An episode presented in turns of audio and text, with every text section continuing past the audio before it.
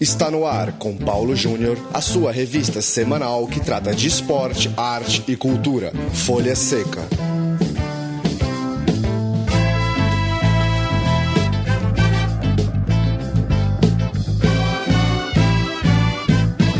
Olá para você ouvinte do Folha Seca, hora de mais um encontro para a gente tratar de literatura e cinema relacionados ao esporte. A gente chega toda quarta-feira em Central 3 com.br. Eu sou o Paulo Júnior, aqui dos Estúdios Central 3 em São Paulo.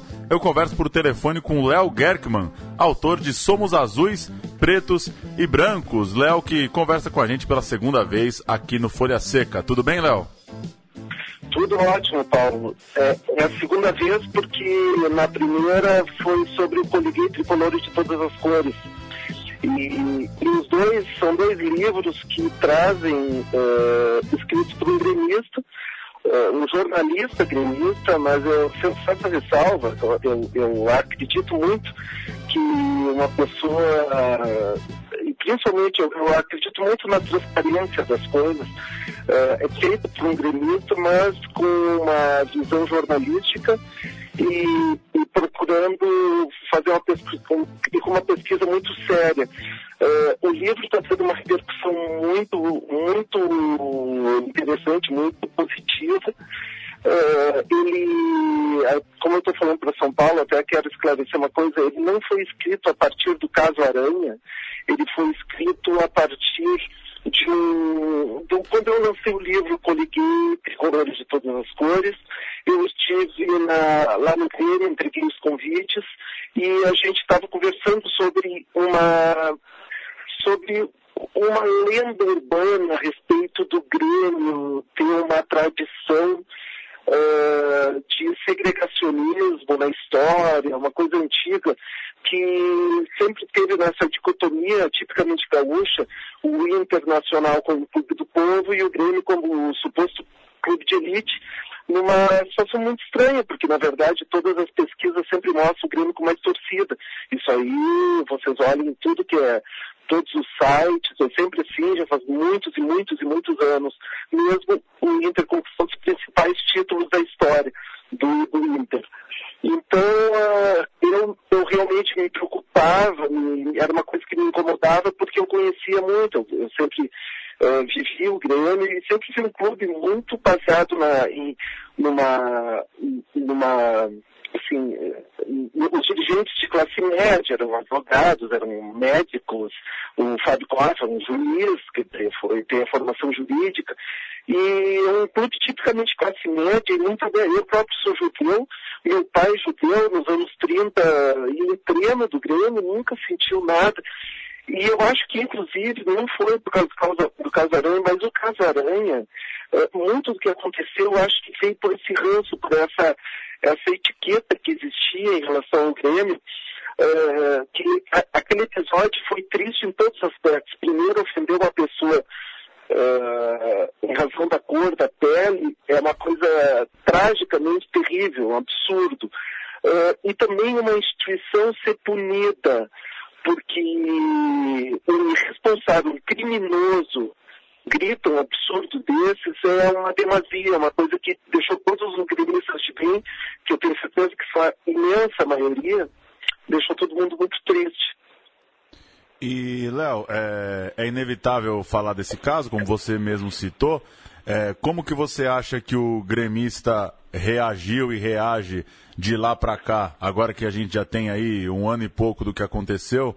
É, qual que é a sua avaliação enquanto alguém mais de perto, enquanto alguém que convive com gremistas, convive com gente que vai ao estádio? É, como que isso ainda passa aí pelo dia a dia do gremista e como você acha que ele convive com isso hoje? com aquele episódio da aranha? Isso. Cara, vou te dizer uma coisa, outro dia, uh, outro dia o.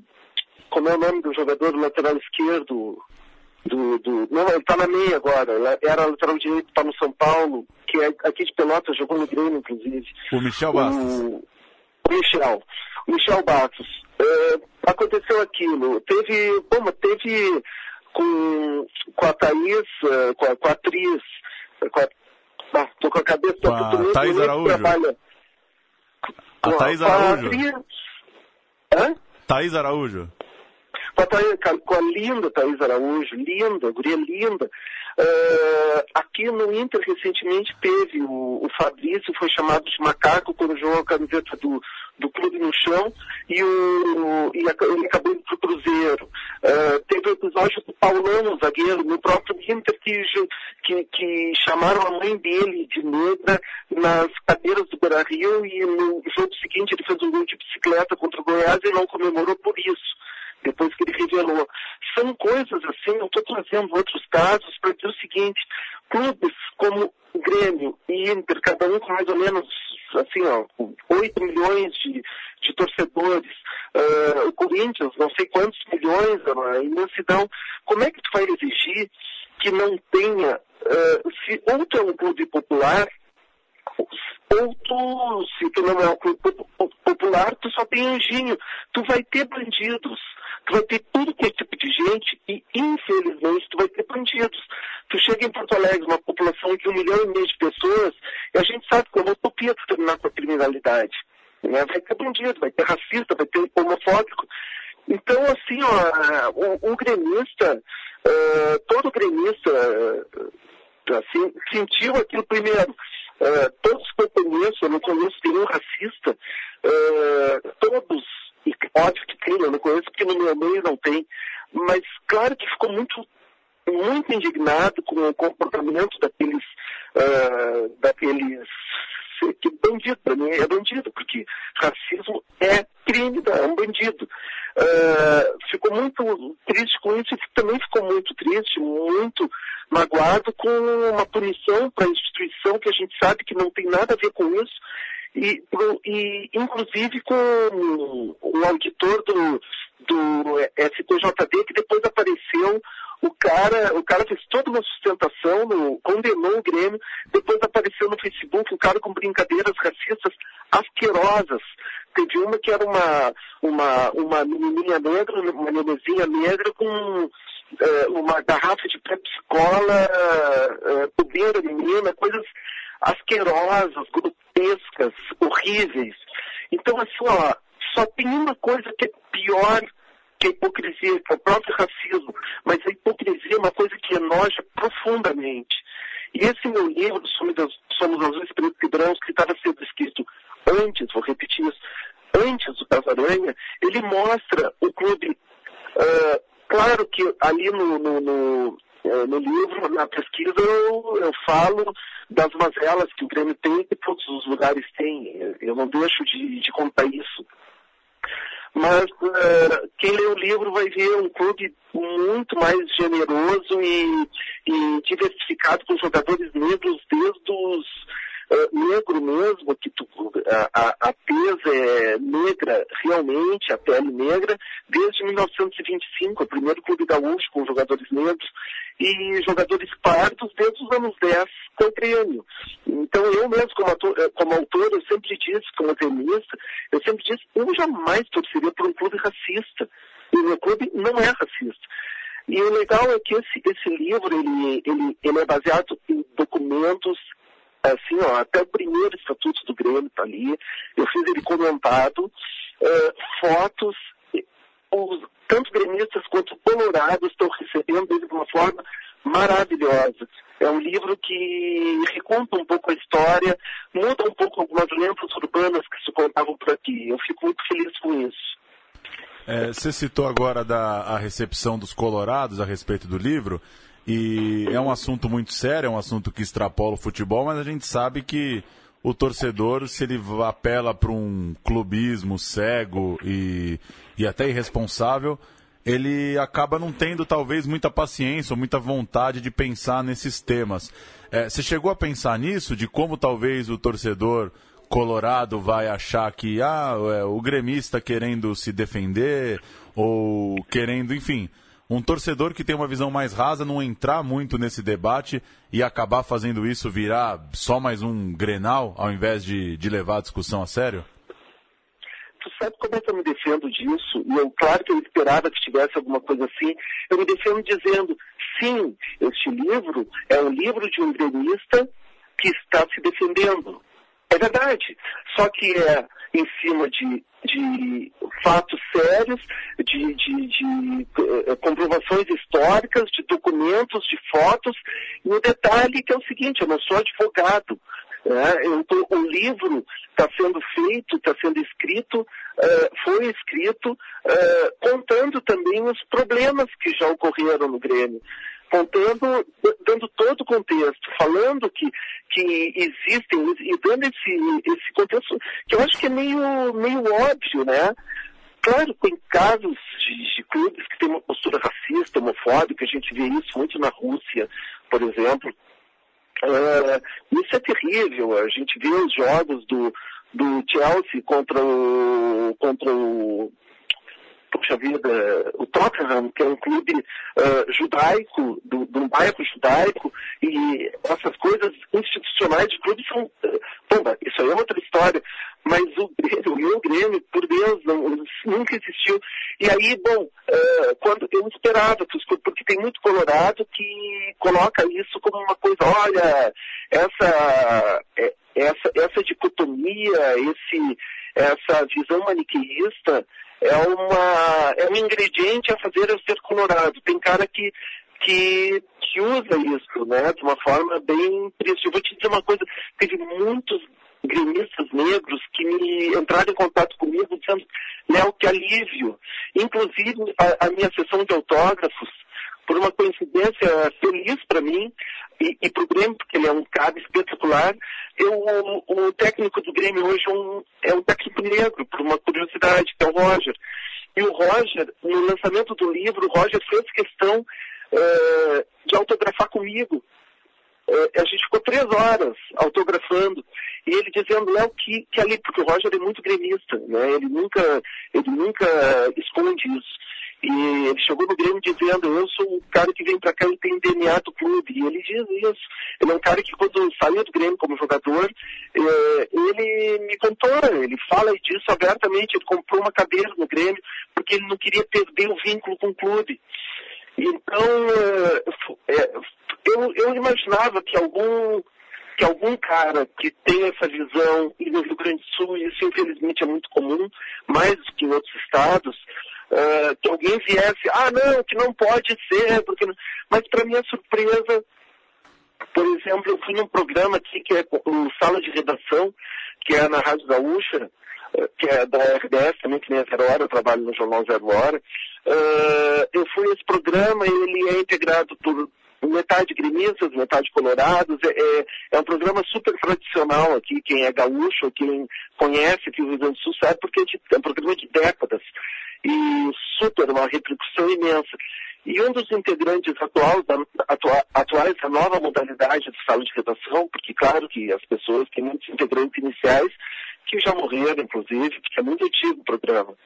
Uh, um deles é o José Vitor, Castiel, que é um ator, trabalhou até em alguma em novela da Globo, é um ator muito talentoso, ele é colorado, e é um cara fantástico, assim, porque ele é que nem eu, eu sou um cara que você não toca flauta, né? Eu sou super tranquilo nisso.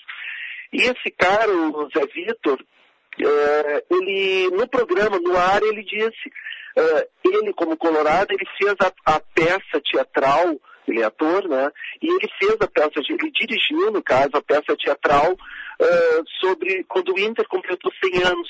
E ele no ele disse, Léo, eu fui um pouco a fundo nessa história e eu sei que, que essa história que tu conta no livro é verdade. Então ali eu comecei, ufa, uh, os caras com que tem, que não tem essa granalização. Olha, é tão forte isso que surgiu até uma, um neologismo aqui, granalização, que até na política se fala. O Rio Grande do Sul é um país, é um, é país olha, quase que eu digo isso, uh, mas é um, é um estado uh, que muitos queriam que fosse um país, mas é tão, uh, tem um bairrismo tão forte, uma granalização tão forte, uma dicotomia tão forte, que realmente isso prejudica o Estado, inclusive, que vive uma crise e acho que 90% das pessoas que, que analisam essa situação não tem dúvida que um dos motivos é essa, é essa coisa de, de, do cara, essa polarização sempre entre dois, sempre dois polos. É uma coisa é, da, da tradição do Rio Grande do Sul. E é muito ruim, faz muito mal para o Estado. Então, uh, eu esperava por isso, mas o retorno, assim, é, olha, é quase total das pessoas entenderem e verem o livro como uma contribuição para a história. Porque, cara, eu vou te dizer uma coisa, uh, depois de ter feito o livro, eu comecei a me dar conta de alguns dados que são óbvios, que estão na nossa frente e que se a gente olha, são, é, é uma lógica quase matemática, eu te pego um deles. O hino do Grêmio foi composto pelo, pelo compositor, pelo artista mais popular do Rio Grande do Sul, que é o Lupicínio Rodrigues. O Lupe é tido como o compositor, o músico mais popular do Rio Grande do Sul. É ele, o Teixeirinha, é, talvez a Elis Regina, mas é, coincidentemente todos eles gremistas. E o Lupe era muito gremista. E o Lupe era negro. Aí o Lupe fez o hino, até, até nós iremos, é uma composição do Lupicínio Rodrigues, que eu acho que você sabe, é o é, Felicidade, foi-se embora uma série de, de, músicas, o Caetano gravou, é um compositor é, nacional importantíssimo e tido como o grande intérprete e compositor gaúcho, popular gaúcho. Pois o Lupe, no ano passado a gente estava comemorando, marcando os 100 anos de que o Lupe, Lupicínio Martins teria, o Lupicínio Rodrigues teria. O Lupe, uh, se ele tivesse sonhando, supostamente quando o Grêmio, em tese, por uma, uma série de erros históricos e de histórias mal contadas, em tese, o Grêmio, em 1952, com a contratação do Tesourinha, teria deixado de ser um clube racista. Isso não é verdade. O Tesourinha foi contratado, uh, e aí no livro eu explico isso muito bem, e naquele momento foi feita uma, uma, uma peça de marketing positiva, proativa, de dizer, olha, o Grêmio aceita todas as cores, foi colocado no estatuto. Mas isso foi colocado no estatuto sem tirar alguma coisa que dissesse o contrário. Nunca houve isso. E aí, o que, que eu digo para você? Se em 52 o, o Tesourinho uh, foi contratado e ali, naquele momento, o Grêmio teria sido deixado de ser segregacionista, isso não é verdade. Se isso aconteceu, como dizia essa tal lenda urbana, então o, o essa pessoa extremamente uh, extremamente sensível e inteligente, ele teria torcido para o Grêmio durante quase 40 anos de vida. Ele teria torcido, ele negro, um cara inteligentíssimo, teria torcido por esse clube durante quase 40 anos. Uh, um clube supostamente racista. Então, uh, inclusive tem um texto do Lupicínio contando, porque ele, ele era gremista, um dos motivos era justamente por ele ser negro porque o Grêmio aceitou o clube do pai dele. É uma história muito longa, antiga, está no livro, né? O pai dele foi rejeitado uh, pelos clubes de Porto Alegre, inclusive pelo Inter, em 1911. Uh, ele tinha um clube chamado Rio Grandense e esse clube foi rejeitado uh, pela Liga de Porto Alegre, Associação de Porto Alegre de Futebol, que tinha na época, que é a atual Federação Gaúcha de Futebol. Uh, um dos que rejeitaram foi o Inter e o presidente dessa liga, dessa liga era o Henrique Pope, que era fundador do Inter, era um cara ligado ao Inter, era um colorado que no momento era o presidente dessa liga aí. E o Grêmio aceitou. Então o, o Lupicínio usa esse episódio como um dos motivos para ele ser gremista. Fanático pelo Grêmio, compositor do hino. Até pé nós iremos, é toda uma história do cara fanático que vai atrás do clube até a pé. E o Lupe contou essa história, é, ele escreveu essa história na antiga Última Hora, do Samuel Weiner. Isso aí está registrado em 1963. Quer dizer, olha como é frágil essa lenda que foi contada até agora e, eu que, e que eu tenho a honra de meu livro estar tá fazendo história e está tendo uma repercussão muito grande aqui do Rio Grande do Sul, recontando esse, toda essa história muito triste para o meu clube, que nunca foi um clube racista, graças a Deus, Deus do livre. Maravilha. Folha Seca conversou com Léo Gerkman, autor de Somos Azuis, Pretos e Brancos. Léo, valeu pelo papo, boa jornada aí com o livro e esperamos falar aí numa próxima. É, logo mais deve vir coisa nova aí sobre futebol, sobre o Grêmio. Valeu, um abraço. Um abração, muito obrigado. Um abração para ti. Tchau. Valeu.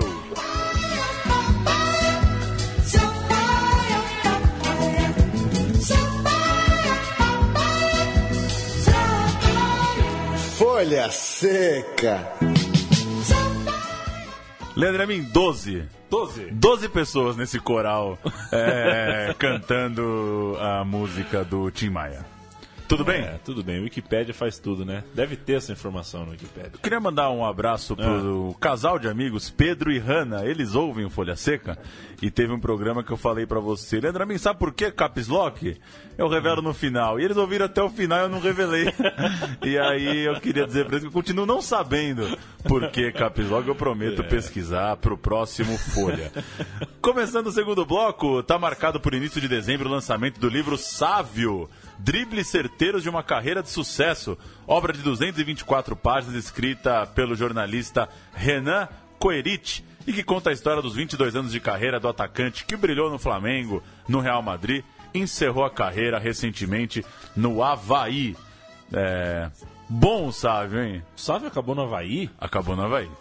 Outro dia aí. É bom que ele, tem, ele parece surfistinha, né? Parece, Mas é, o Havaí, mas é o Havaí, é o Havaí de Santa Catarina. Poderia ser o Havaí também. O Hawaii. O Hawaii. É... Foi um bom jogador, foi um bom, Bom jogador, jogador. assim. Eu lembro que em 2000, aquele campeonato ah, que tem alcunha de mundial, mas embora seja bastante discutível é, enquanto modelo, o Real Madrid era o Real Madrid com o Sávio no ataque. né? Sávio, Raul e Morense. O Sávio jogou muito bem contra o Corinthians, por sinal. Primeira Sofreu temporada pênalti. dele no Real Madrid, ele faz 17 gols. É, então. É um número muito bom para um cara que não era 9, né?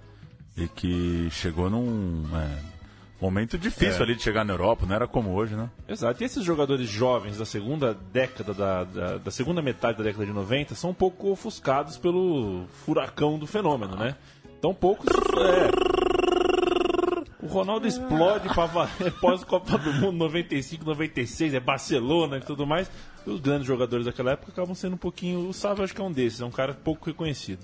E foi o pontinha insosso do pior ataque do mundo, né? Foi o pontinha Sabe. Romaria de Mundo não vingou. Falando em pontinho insosso, Paulão, Cristiano Ronaldo lançou oficialmente seu filme no início desta semana, mas outra notícia envolvendo o atacante português e o cinema é que chama a nossa atenção.